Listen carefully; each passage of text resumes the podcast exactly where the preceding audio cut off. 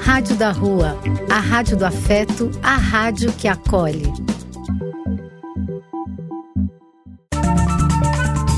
Apoio: Casa de Vó, Banho para Geral e Instituto de Políticas Relacionais. Programa e quem quiser que conte outra. Depois de ouvir uma boa história, é conversando que a gente se entende.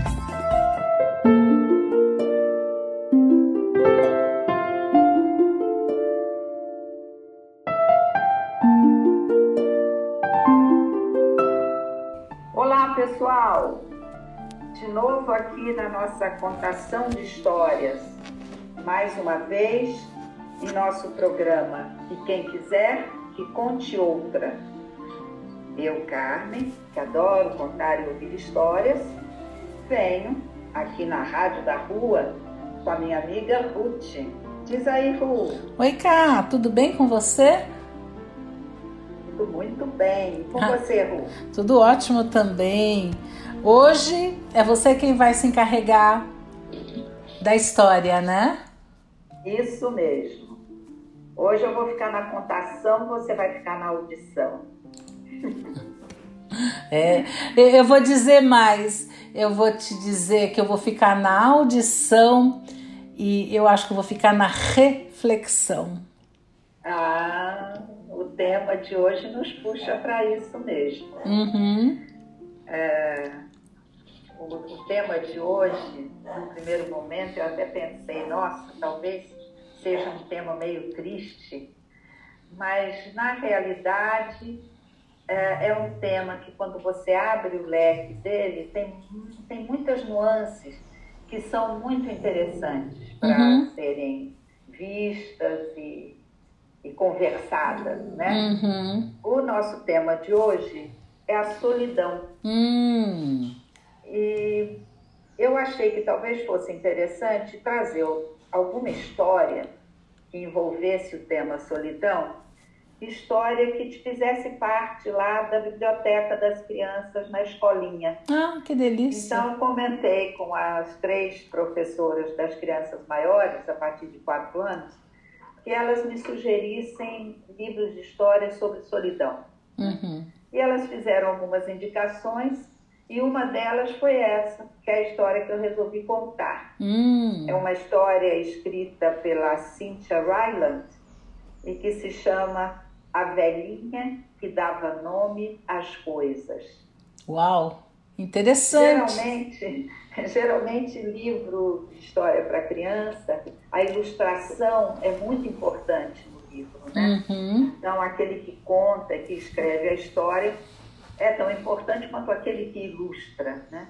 Mas nessa história da Cynthia Ryland, ilustrada, ilustrada pela Catherine Brown, eu achei que a gente conseguiria saborear essa história, mesmo não tendo a, a ajuda ou o encantamento da ilustração. Uhum. Tá? Então, acho que a gente pode ouvir e depois conversamos a respeito. O que, é que você acha? Perfeito. Estou curiosíssima para ouvir essa história. Vamos lá? Então vamos lá.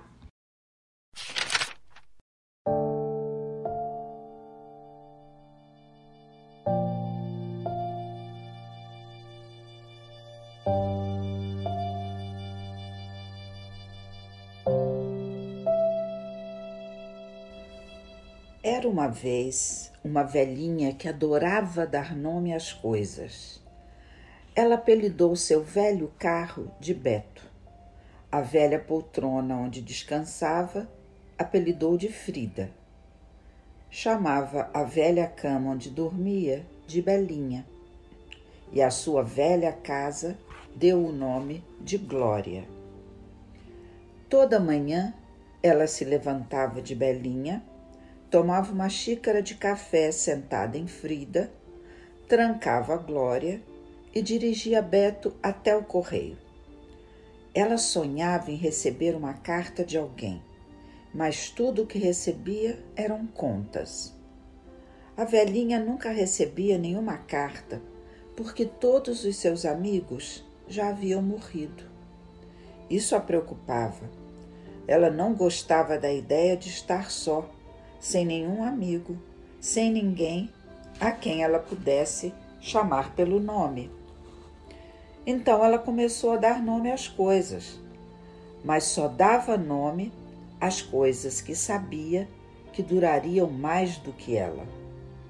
Seu carro Beto era mais forte e ágil do que qualquer outro. Sua poltrona Frida continuava perfeita e nunca ouvira nenhum ranger ou estalido de sua velha cama Belinha. E sua casa Glória estava de pé há mais de cem anos e não parecia ter mais do que vinte. A velhinha sabia que não sobreviveria a nenhuma dessas coisas e essa ideia a deixava tranquila.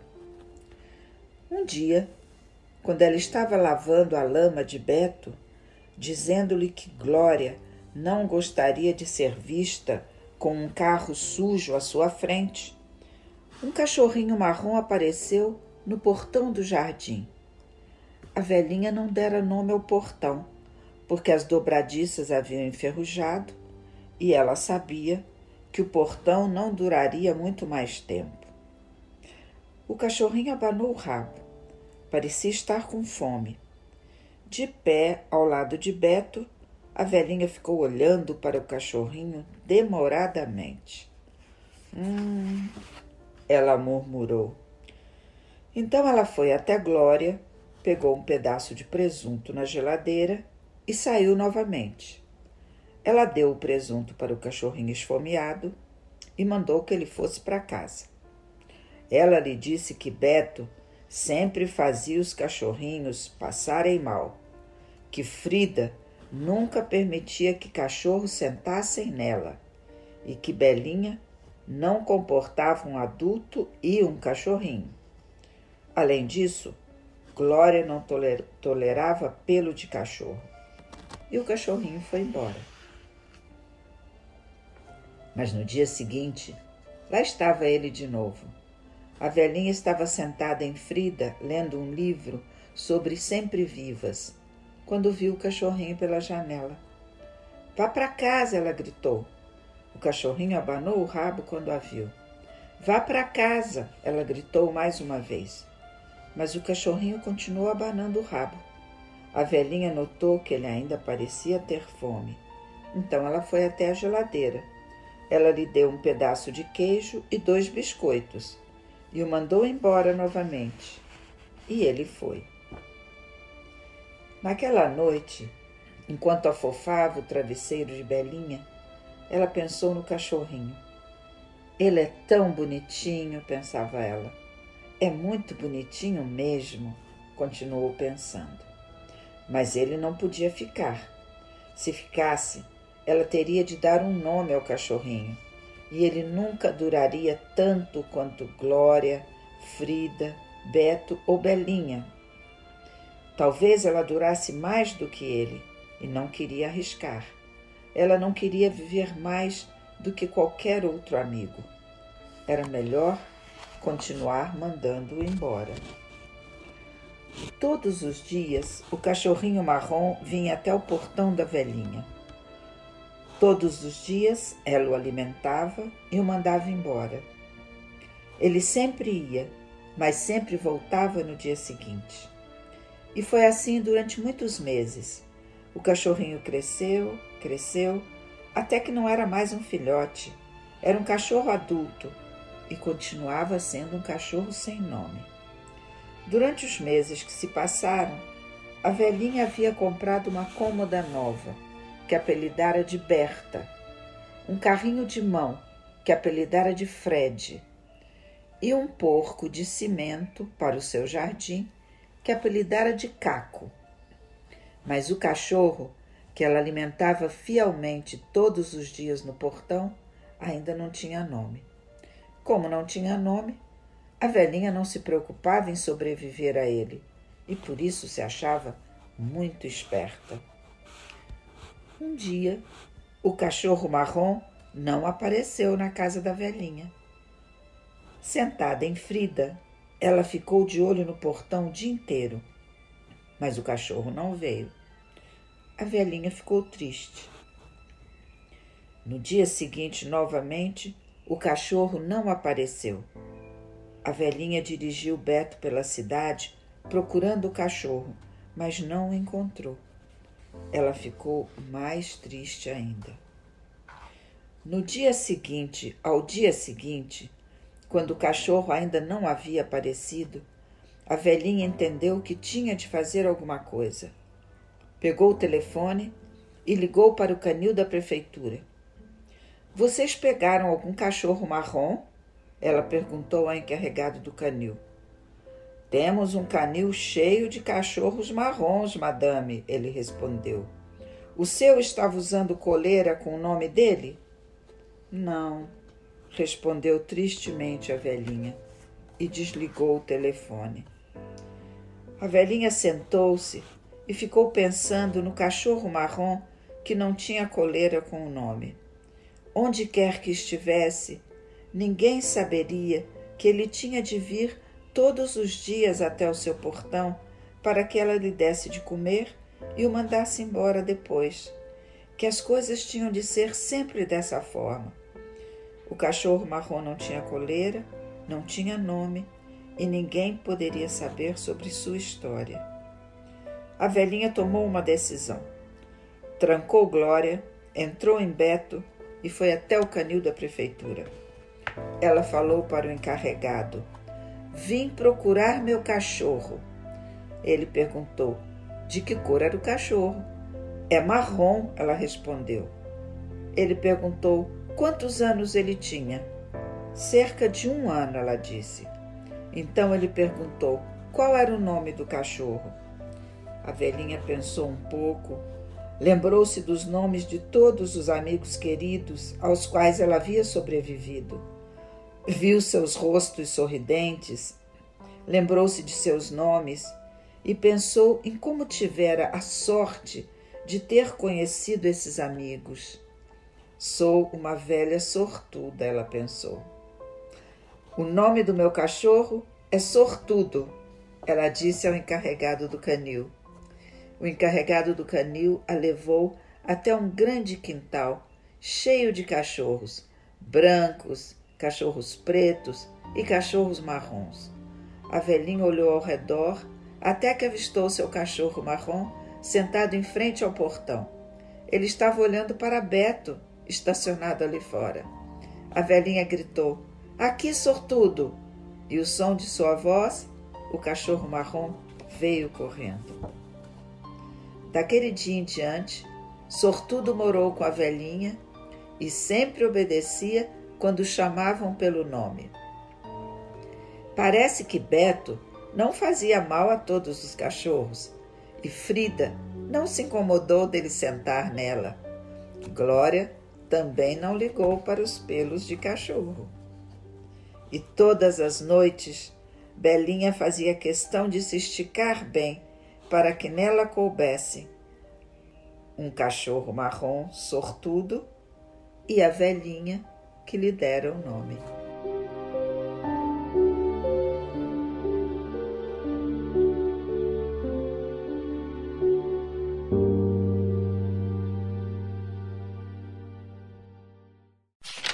E aí, Ru, o que, que você achou dessa velhinha que nomeava as coisas? eu gostei muito da história, gostei mesmo. Uh, ah, para mim é uma história inédita, apesar de lembrar outras histórias que eu vou até contar para você. Uh, então, nesse sentido, eu, eu gostei bastante, eu não conhecia essa história ainda, e mas cada aspecto dela me fez pensar demais, muito, muito, muito, muito, né? Fiquei pensando na velhinha que nomeia coisas, né? Sei lá, a porta, a casa, o carro, mas não nomeia o cachorro, né? O que, que, será? Por que será, né? Que tá, que ela age desse jeito? Que medo que ela deve ter, né? De perder? Que medo de, de, de se apegar a viventes, né?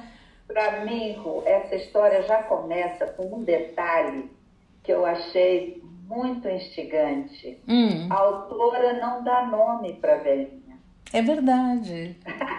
Isso eu não tinha prestado atenção. Olha que incrível, e, é mesmo. Entanto, e, no entanto, é a figura mais atuante.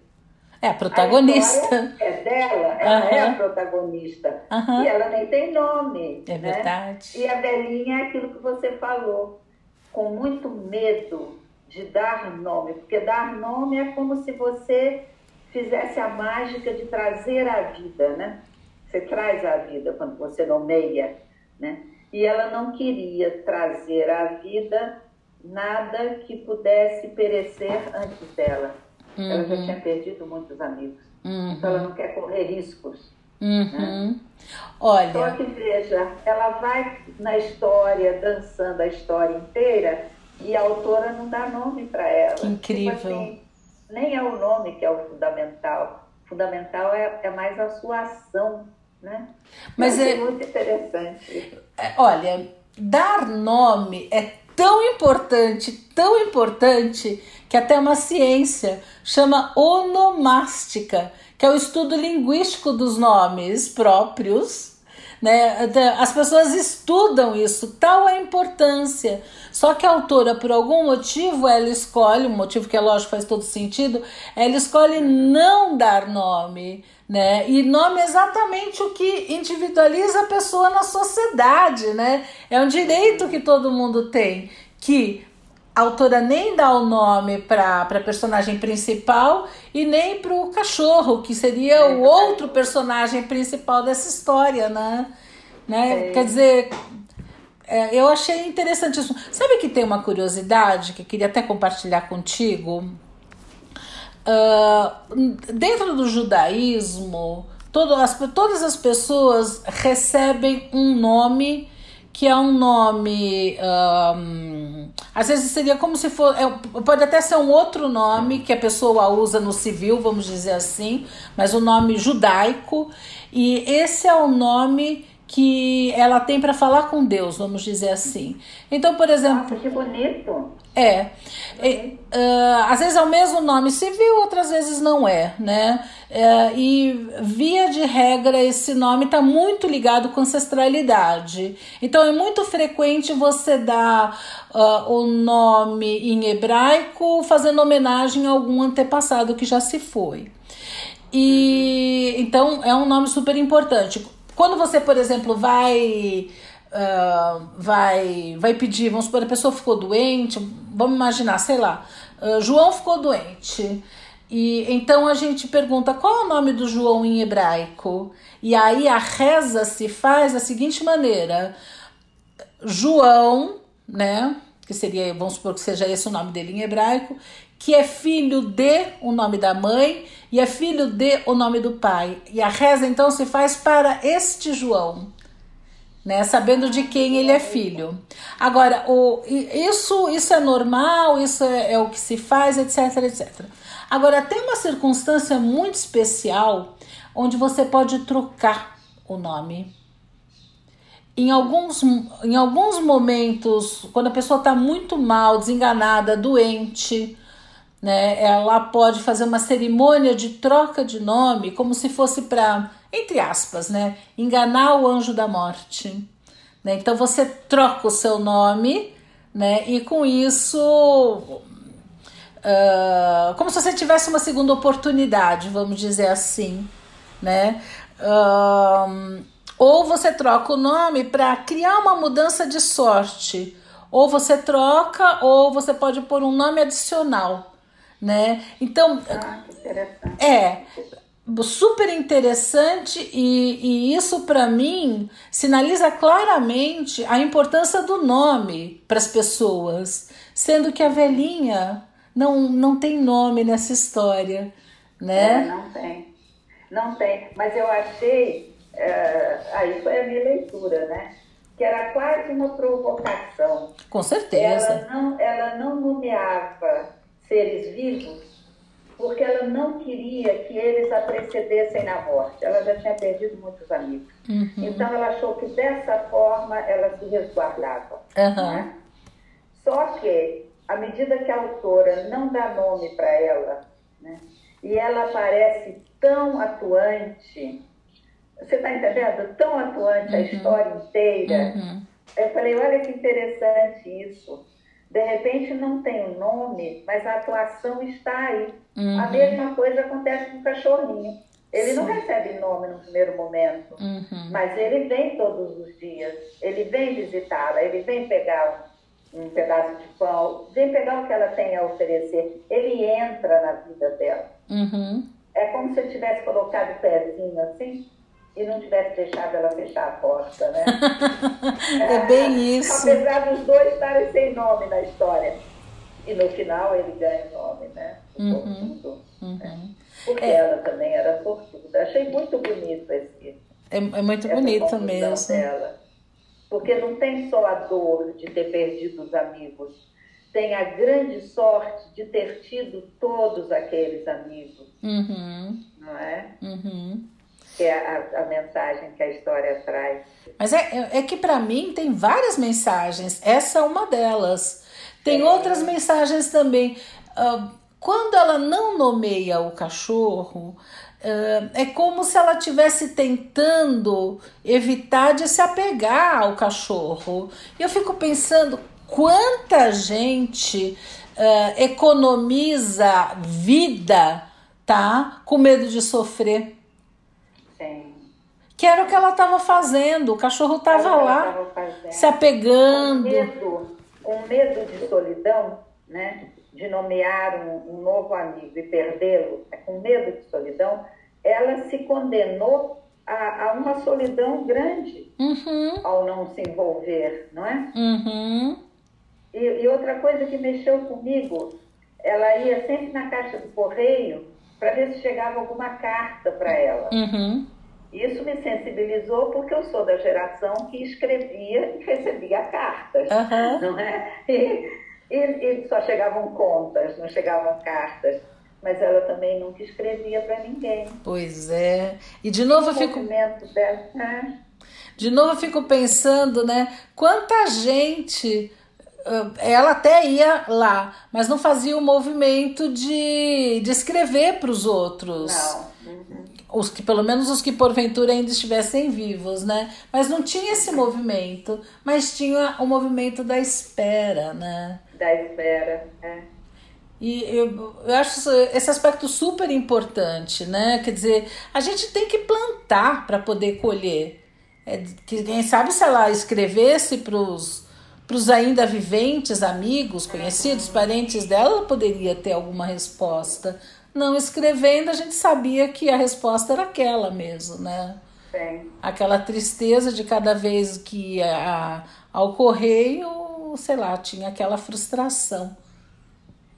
Achei muito bonito que no final vem um resgate para ela, quando ela percebe como ela era sortuda de ter tido tantos amigos. Uhum. Os amigos já tinham ido, mas eles tinham passado na, pela vida dela, tinham deixado marcas na vida dela. Uhum. E isso, isso não tem preço, né? É. Isso é, é esse aspecto também me, me sensibilizou uhum. bastante na, na história. Uhum. Sem dúvida. Além do sortudo, eu que adoro cachorros, achei tinha que ser um cachorro para fazer esse resgate. sem dúvida, sem dúvida. Tem muitos aspectos interessantes nessa história, né? E aí, Ru, essa, essa história veio para colocar na mesa esse tema da solidão. A, a primeira coisa que me veio foi uh, olhar a solidão é, como um caminho, é, é um caminho múltiplo. Você não tem só aquela, aquela solidão que é a primeira que nos ocorre, de tristeza, de estar só, é, de sofrimento.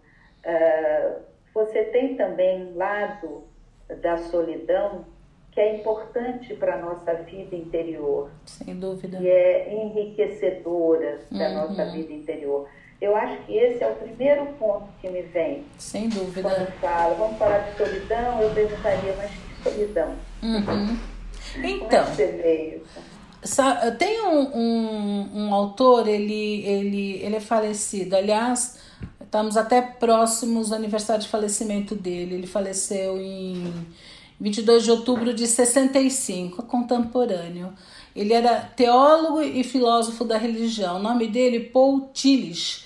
Ele criou o termo solitude em contraposição ao termo solidão, né? Então, para ele, o, a, a solidão é um sentimento de vazio, o desejo de ter a companhia das pessoas e não ter, enquanto que a solitude é um isolamento voluntário, né? Uh, e ele, ele era religioso Voluntário também. e necessário também. É, é ele asso... da nossa vida interior, né? É, ele associou o termo à glória e felicidade de estar sozinho para entrar em contato com o mundo interno, colocar os pensamentos em ordem e observar o significado das nossas emoções. É, é bem engraçado. Eu, eu, eu conhecia essa distinção solidão e solitude, mas não sabia quem tinha criado esse termo. Uhum. Como é mesmo o nome dele? É, é contemporâneo, né? É, é Paul Tillich. E ele tem uma história interessante porque ele nasceu na Prússia, mas depois ele foi morar na Alemanha. E ele se colocou fortemente contra o pensamento nazista. Então, durante a Segunda Guerra, um pouco antes, né, ele teve que. Ele é anglicano, ele não é judeu, não tem nada a ver. Ele não era judeu. É, ele era pastor anglicano, inclusive. E ele teve que sair uh, da Alemanha. Ele dava aula em, em universidades renomadas, é um filósofo importante e foi foi para os Estados Unidos. Depois da guerra e tudo mais, ele ficou indo e vindo, mas alguém muito importante foi ele quem criou esse termo, né? Porque na raiz, né, do, latim, solitude, solidão vem da mesma raiz, é a mesma coisa. Mesma Ele raiz. fez essa distinção. Em inglês é, é, mais existem dois termos mais que são bem distintos, né? Em português ficou desse jeito e acho que faz todo sentido do mundo, né? Sim, com certeza.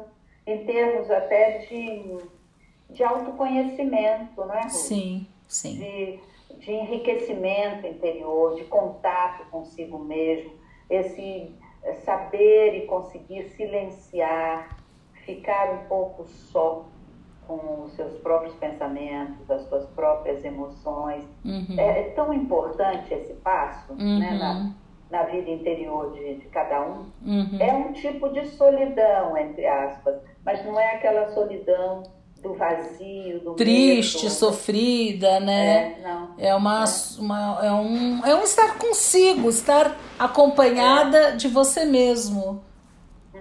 Mas eu acho que essa distinção que ele faz é bem boa. É quando você de quando você tem o desejo, então tem tristeza. Mas se você tá, estou só porque eh, quero curtir o meu momento só, para pôr os meus pensamentos em ordem, é, é é, é muito prazeroso.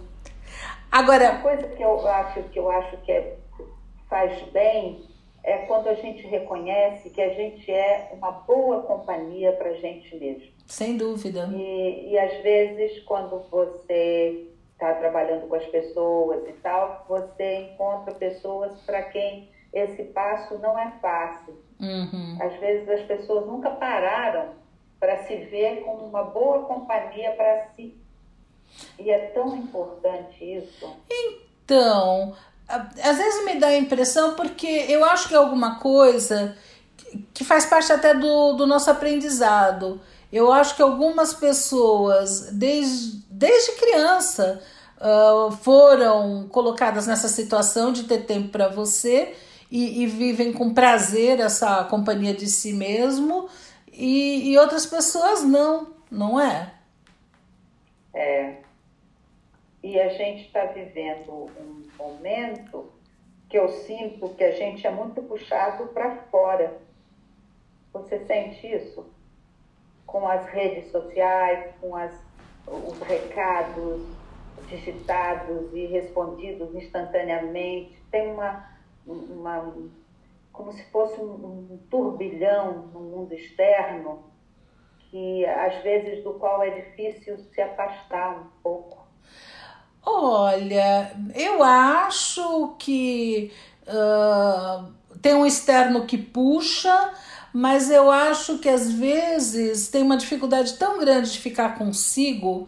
Né? A pessoa chega em casa e liga a televisão, e liga o rádio, liga isso, liga aquilo, por uma dificuldade de ficar consigo. Não só porque tem uma, uma altíssima demanda e cobrança do mundo exterior, mas porque, gente, o que, que eu faço aqui comigo?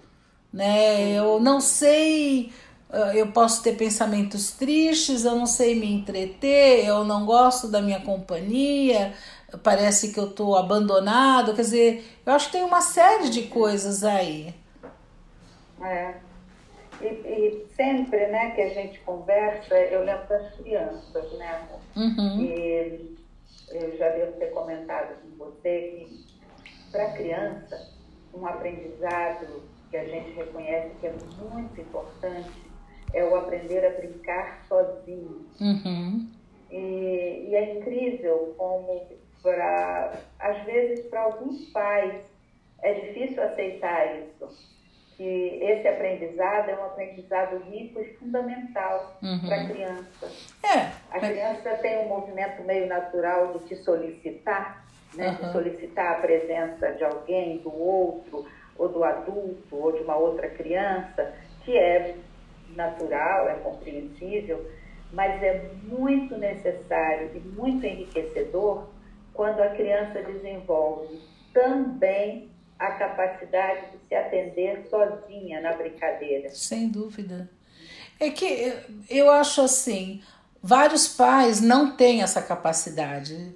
Eles não se sentem boas companhias vários pais têm muita culpa de não estarem dando todo o tempo, toda a atenção, toda a estimulação que eles idealizam que seria bom dar para a criança. Então, dentro desse quadro, eu acho que às vezes os pais têm dificuldade mesmo de estimular que a criança se entretenha sozinha, né? Uhum. Eu lembro, lá na, época do colégio de freira, quando a gente estava aprendendo sobre a metodologia montessoriana, que era a que usavam lá no colégio, com os pequenininhos, eu, eu ficava muito encantada de ver como a criançada era estimulada na autonomia. Uhum. Pegar o seu tapetinho, escolher com que material gostaria de trabalhar naquele momento, levar o material para o tapete e trabalhar. Uhum. Então, tinha uma série de atividades que era o grupo que desenvolvia, era o grupo junto com a professora, mas tinha também vários momentos em que a criança era convidada a escolher o que, que ela ia fazer e fazer. Uhum. E depois ela mostrava para a professora. Uhum. Isso eu achava fascinante, ver a criançadinha fazendo as suas escolhas. É. é eu acho que é perfeito para algumas crianças, eu acho que é mais difícil para outras, mas é interessantíssimo, não resta dúvida. Mudando um pouquinho de assunto, quando eu ouvi essa história, eu me lembrei, eu tive uma sensação de déjà vu, mesmo não não conhecendo essa história. E aí eu me lembrei da onde vinha essa sensação. Eu me lembrei de um filme que depois até virou peça, mas eu assisti como filme, chamado Shirley Valentine. Você se lembra desse filme? Aquele, esse filme para mim foi muito marcante. É um filme de Lembro. 89 e era uma dona de casa de meia idade. É, com micro-ondas. Com micro-ondas. Mas tinha uma, uma, uma solidão tão grande. Ela era casada, ela tinha filhos. Ninguém dava bola para ela. O, o marido vivia a vida. Só as paredes, micro-ondas, fogão, etc., que ouviam ela falava, porque ela falava com todos. Uma, uma solidão, uma solidão. Esse filme é o máximo. Ele, para mim, marcou muito. Ele acabou virando peça com a Beth Faria.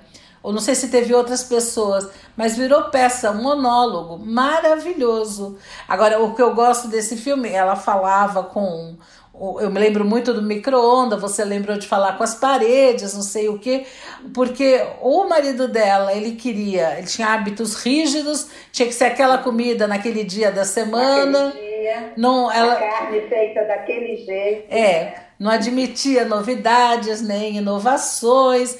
A filha também, nossa, só queriam aquela mulher utilitária, né, para eles. Sim. E ela, coitada, infeliz, Aí, lembra da história que ela acaba. Amiga dela, creio. Pra Grécia. É, amiga dela. Pra... dela e a Grécia. Sim, e a amiga dela ganhou acho que um concurso, uma viagem para Grécia para duas é. pessoas e convidou ela para ir. E que foi um ato de uma coragem e que foi uma reviravolta na vida dela. Na vida dela. E eu, eu não sei, faz muito tempo que eu assisti, mas na minha lembrança, me corrija se não era isso, é só fantasia. Na minha lembrança, ela vai comunicando ao marido, filha e tal, que ela vai para a Grécia, mas o pessoal nem prestava atenção no que ela falava. É... Quando de fato ela vai, é um choque na família dela, porque ninguém estava levando a sério. É engraçado. É uma coisa assim. A minha percepção, porque a percepção que a gente tem da realidade de um filme é muito individual. A minha percepção é que eles não estavam levando a sério. É, não levavam a sério porque eles nem prestavam atenção no que ela falava. Acho que não, não prestava tinha, atenção. Não havia seriedade. É, não, não prestava atenção à pessoa dela. Ela é. servia para cozinhar, lavar, passar roupa e manter a casa limpa. Era, sei lá, era a Rosinha lá. ela falava não era digno de nota, né? Exato. E outra coisa que eu achei fascinante no filme, fascinante, é que ela vai para a Grécia e, e ela acaba se encantando com um cara. Você lembra desse detalhe? Lembro, lembro sim. E um cara todo sedutor e tal, né? Encantado com as rugas dela. Ela fica fascinada, né?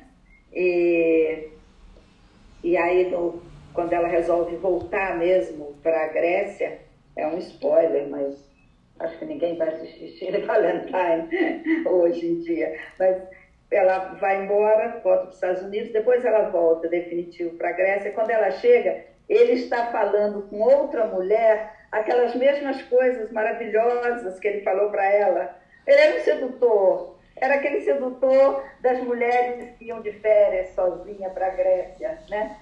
E isso, embora tenha um impacto inicial, né? É, ela, ela administra isso de uma forma de uma forma muito bonita ela reconhece o quanto foi importante para ela ter uhum. ouvido aquilo naquele momento de vida dela. Exatamente. E que agora ela estava em outro momento. Uhum. Então ela sorri. Eu achei isso muito legal também.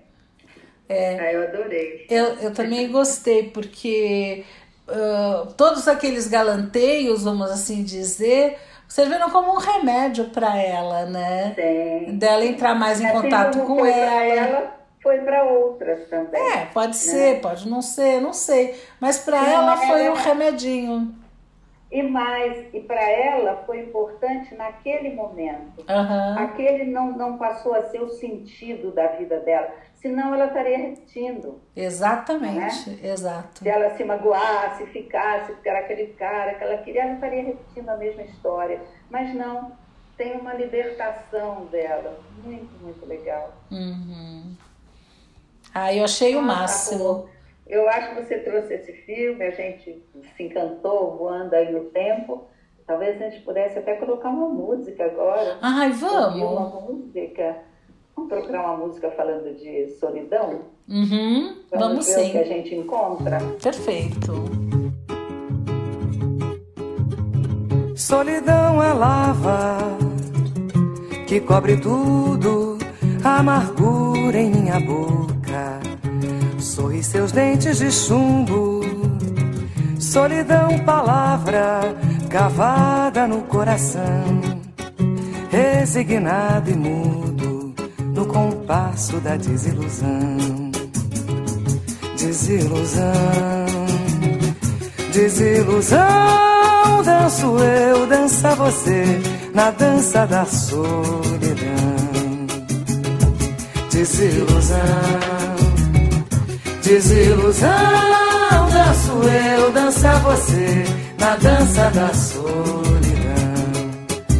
Camélia ficou viúva, Joana se apaixonou. Maria tentou a morte por causa do seu amor. Meu pai sempre me dizia: Meu filho, tome cuidado. Quando eu penso no futuro, não esqueço meu passado. Desilusão, desilusão dança você na dança da solidão. Desilusão, desilusão, danço eu, dança você na dança da solidão. Quando chega a madrugada, pensamento vagueia, corro os dedos na viola, contemplando a lua cheia Apesar de tudo existe uma fonte de água pura. Quem beber daquela água não terá mais amargura. Desilusão, desilusão. Danço eu, dança você na dança da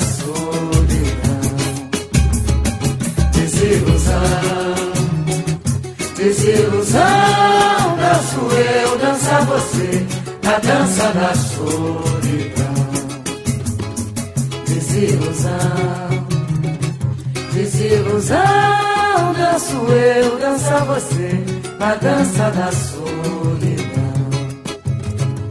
Desilusão, desilusão, danço eu, dança você, na dança da solidão. Delícia ouvir a Beth Carvalho, né, Cá? Eu adoro a Beth Carvalho. E é um sambinha, né? Ela traz aquele samba de raiz gostoso, uhum. mesmo para falar de um tema que às vezes é doído, como a solidão, muito uhum. gostoso. Uhum.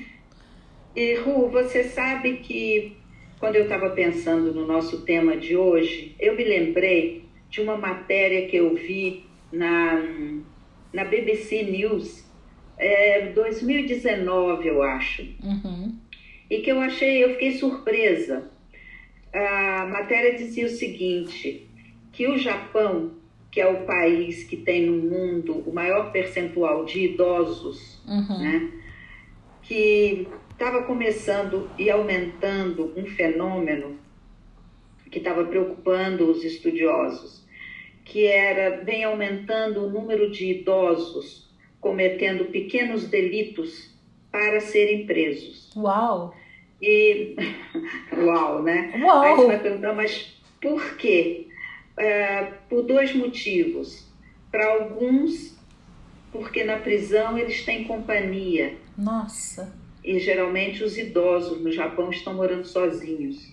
E para outros, porque a aposentadoria é tão pequena que na prisão eles conseguem acesso a três boas alimentações, alimentações por dia. Puxa vida, que tristeza! Meio chocante, não é? Absolutamente Porque chocante. O Japão é um país que tem uma tradição de uma reverência com os mais velhos muito grande, uhum. mas o que os estudiosos têm percebido é que os idosos estão cada vez mais sozinhos seja porque os filhos mudaram de cidade, porque os filhos estão envolvidos com seu trabalho, com a sua própria família. Então, a grande maioria dos idosos vive só. Que coisa! E aí tem porque eu e sei... aí tem esse movimento de ser preso. Pode uma coisa dessa? Não, nossa, não sei nem o que dizer. Porque na minha cabeça, a reverência aos mais velhos no Japão e eu me lembro que se falava que o filho mais velho, ele, quando ele casa, a, a noiva sabe do compromisso que ele tem com os pais. Eu, eu sempre ouvi isso. Eu, não, é, eu também. eu também. Mas parece que, as, como tudo no mundo, né, as coisas vêm mudando. Nossa. Então, o Japão, que é realmente visto como o país com o maior percentual de idosos, Uhum. Uh, os estudos mostram que a maior parte dos idosos eles estão vivendo sozinhos. Que tristeza. Soz... Porque É. viver sozinhos é uma coisa, viver abandonados, sem condições de se alimentar ou sem nenhuma companhia é outra coisa. Você está me contando de um abandono, né? É, é uma solidão no, no pior sentido, né? Uhum. Porque o artigo comentava também que a aposentadoria no Japão ela é muito ruim, Ah, né? É muito pequena. Então é difícil viver só da aposentadoria. o custo de vida lá é muito caro, né? o custo de vida é alto. E, e, o interessante é que alguns estudiosos eles fizeram um levantamento e verificaram que se o governo resolvesse construir uma série de casas para idosos, onde cada idoso pagasse, sei lá, metade da sua aposentadoria para poder viver lá, uhum. e onde poderiam ter, sei lá, um karaokê em grupo, ter atividades em grupo, Sim. que isso sairia mais barato para o governo japonês do que passar por todas as custas processuais do velho que se entrega na polícia, que abre-se é preso por um ano, um ano e pouco, depois sai, depois ele reincide, volta. Você entendeu? Não, eu fico imaginando também numa cultura que tem tão claro o que é certo, o que é errado, como que esse, essa pessoa de idade, como, que malabarismo ele faz na mente dele para cometer esses pequenos delitos? Deve, deve ser um negócio. Olha... É, outra coisa que dizia Ru é o seguinte, que não, não sei, eu estou falando de, de orelhada, né, do que eu vi na, na matéria da, da BBC News lá 2019, que no Japão eles são muito intolerantes com os pequenos delitos. Uhum.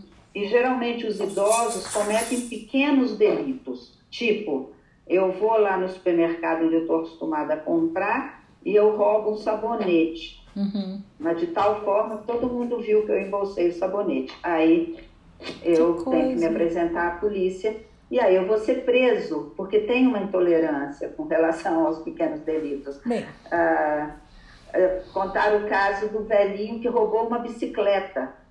Roubou uma bicicleta e foi a, a delegacia de polícia lá, o entreposto policial, e disse eu roubei a bicicleta. Foi preso. Né? E, mas é, é muito triste isso, não é? Muito, muito triste. Muito triste. E, e há pouco tempo, a, a minha prima Miriam eh, me enviou um vídeo de uma psicóloga falando de, da solidão dos tempos atuais e ela mencionou um livro que eu não, não tinha conhecimento dele hum. e que eu achei e acho um livro bem interessante para se dar uma boa lida nele, que chama The Lonely Century, uhum. o século solitário. Uau! E, e, ela está falando do nosso momento atual, uhum. né? o nosso momento atual em que as pessoas estão muito fechadas em si e muito abertas numa, às vezes numa rede social mas que o relacionamento é à distância. O relacionamento também não é próximo. Então, ela diz que o nosso mundo, a, a gente está perdendo o senso de comunidade, de comunidade vivida, uhum. sabe, ombro a ombro, olho no olho, uhum. para estar tá num, numa comunidade meio atomizada, sabe, dividida. E, e ela faz um, um estudo, né, faz um levantamento de estudos que mostram como isso vem fazendo mal para a população. Né? Uhum. E a gente se caracteriza hoje como uh, uma população infeliz, pouco saudável e hostil.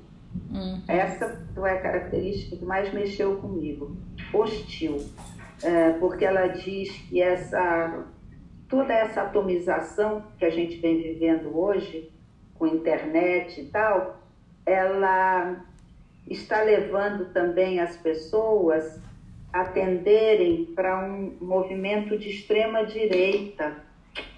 Uhum. Então, ela dá exemplo nos Estados Unidos de pessoas, por exemplo, que no governo Obama uh, se sentiram, de certa forma, preteridas pela tentativa dele de, de desenvolver algumas políticas sociais. Uhum. Então, fizeram aquela opção raivosa por alguém que fosse contra o Obama.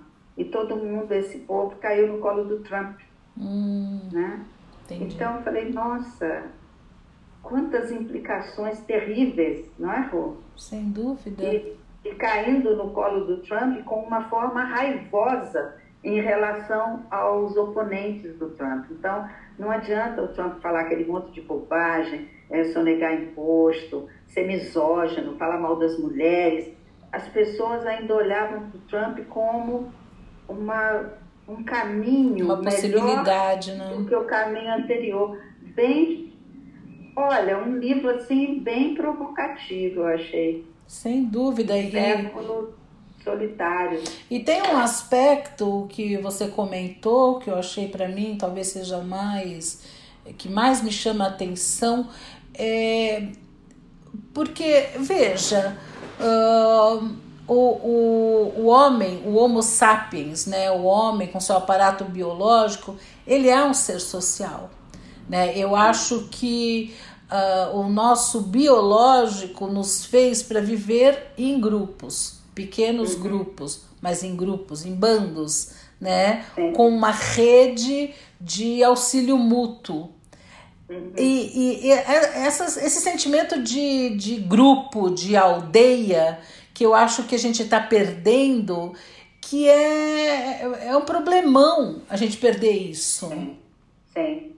E, e engraçado, porque eh, a gente pode considerar que às vezes a, as mídias né, colocam as pessoas, sei lá, eu entro num grupo de WhatsApp, por exemplo, se eu estou numa posição política raivosa com relação a outra, eu entro naqueles grupos que falam só aquilo que eu quero ouvir. É, aparentemente, pode dar a impressão de que eu estou numa aldeia mas na realidade é, é extremamente solitário. Uhum.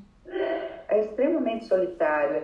Eu estou com meus iguais, entre aspas, mas eu nem, nem me atento se esses iguais, entre aspas, estão me falando verdades ou se estão me falando mentiras para direcionar o meu voto ou as minhas opções para lá ou para cá. Uhum. É, é, é tá mas é que eu acho que o bando original, a aldeia, ela não é necessariamente composta de iguais. É pois é. É composta de pessoas uh, que têm algo em, em, em comum que não precisa ser o igual, né? Mas que se cuida uns aos outros na sua desigualdade, inclusive. Seja. A gente está vivendo um momento em que é como se as pessoas precisassem de uma certa unanimidade de ideias que é uma coisa que empobrece. Sem dúvida. Alguma coisa aconteceu que estamos incapazes de lidar com conflito. As diferenças são vividas de forma muito violenta. E não, ah, você pensa assim, eu penso assado, você é azul e eu sou verde, ou qualquer coisa que seja. Né? O é uma pena. virou o inimigo, né? Exato. O diferente virou o inimigo. É o que a mulher fala no livro. A gente está vivendo num mundo em que o, o grupamento humano uh, alimenta uma hostilidade grande, uhum. então eu preciso ficar com os meus absolutamente iguais. Uhum. Porque os outros são o inimigo. Uhum. É, eu acho interessante. É um desafio. A gente precisa recuperar a aldeia. Esse é o desafio. Sim, sim. Uh, uh, eu me lembro também, por exemplo, uma coisa que se perdeu antigamente, os casamentos eram eternos. Não que eu acho que eles devam ser eternos, mas eu vejo em casais que a tolerância atualmente está tão pequena. Se não é do jeito que eu quero, um beijo, tchau. Né? Então, muita gente está vivendo só por um pouco de intolerância. né? Uh, se você perguntasse antigamente para a avó qual a base do relacionamento, muitas vezes ela ia responder amor, significando eu passo por cima de algumas coisas, eu relevo outras coisas, eu pego, sei lá, coisas mais importantes. E, e isso da solidão me parece que está sendo gerado porque esse sentimento de aldeia está um pouco perdido e a possibilidade de, sei lá, no, na família mesmo, no casal, de fazer concessões também está pequeno. Sim. Sim. Agora, tem uma coisa, né, Ru, que até me ocorreu agora. Hum. Talvez esse seja o desafio da nossa geração. A gente uhum. faz parte de uma geração que enfrentou muitos desafios. Sem dúvida. E temos um novo, que é vamos recuperar a aldeia. aldeia, as famílias extensas, Exatamente. aqueles grupos onde todos se ajudavam. Então a, a mãe da criança poderia sair para trabalhar, porque sempre tinha alguém, uma tia, uma avó, uma irmã que poderia cuidar da criança naquele período. Vamos né? recuperar o tempo das longas conversas na varanda depois do jantar. Nossa, que delícia! Antigamente em volta da fogueira. Que é? delícia, é? Eu muito acho bom. que esse é o nosso desafio. Uhum. O desafio de uma geração. Uhum. Porque é um momento realmente o século solitário. Até o título do livro dela é instigante. Máximo. E eu, eu não sei, me deu vontade de, de ler, né? E achei que merece uma reflexão. Uhum. Sem dúvida. Agora, mudando novamente de assunto, quando você propôs o tema solidão, sabe que o que me veio imediatamente à mente foi uma imagem. E exa exatamente a imagem do eremita do tarô. Você acredita? Nossa, que lindo! Pois é. Uh, nossa, ele vem à minha mente e mais a mente de muita gente. Uh, já foi capa de, de CD, um monte de gente tem ele tatuado. Uh, eu não sei se todo mundo sabe o que é tarô, né? Acho que do, vamos explicar aqui em duas palavras. É, é um jogo, entre aspas, né, de cartas, são 78 cartas, 22 delas são os arcanos maiores. Arcano, o sinônimo de arcano é mistério, segredo, e as outras 56 são, são os, os arcanos menores.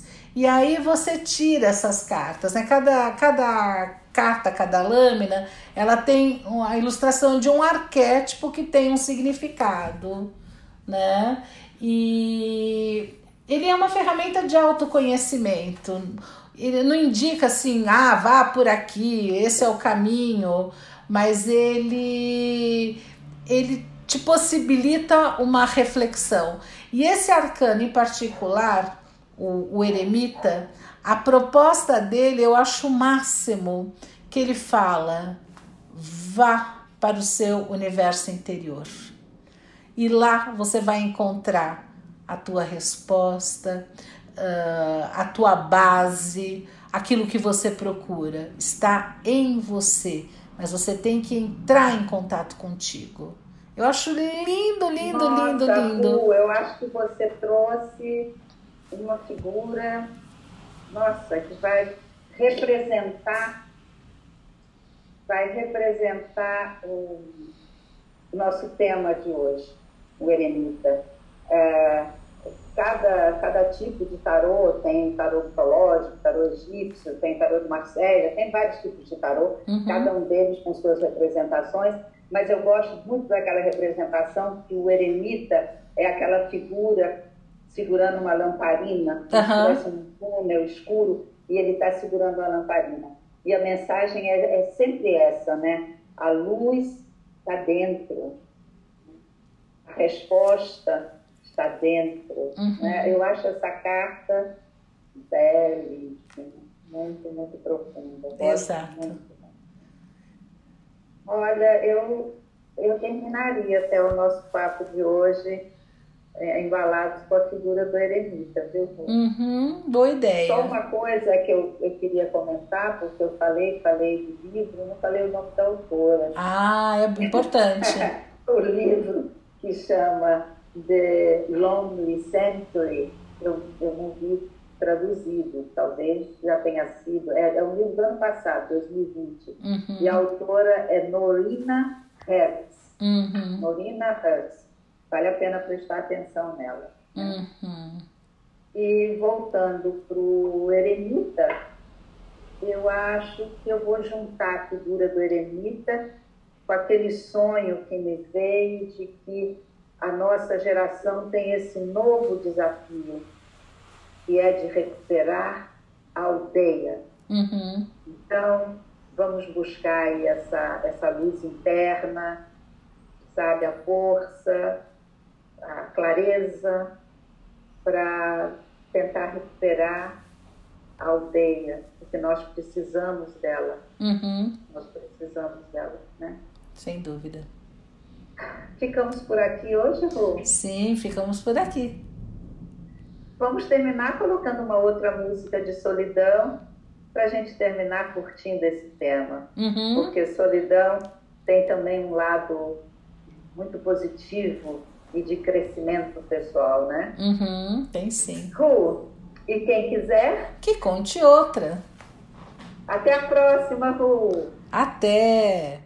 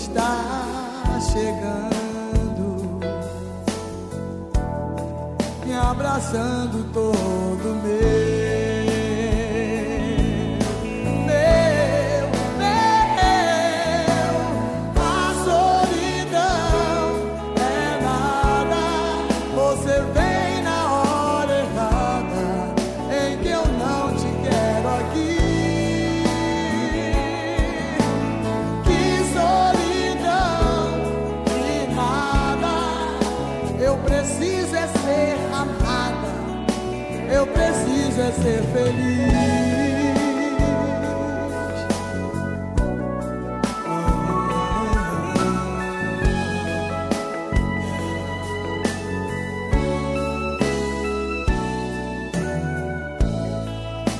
Solidão.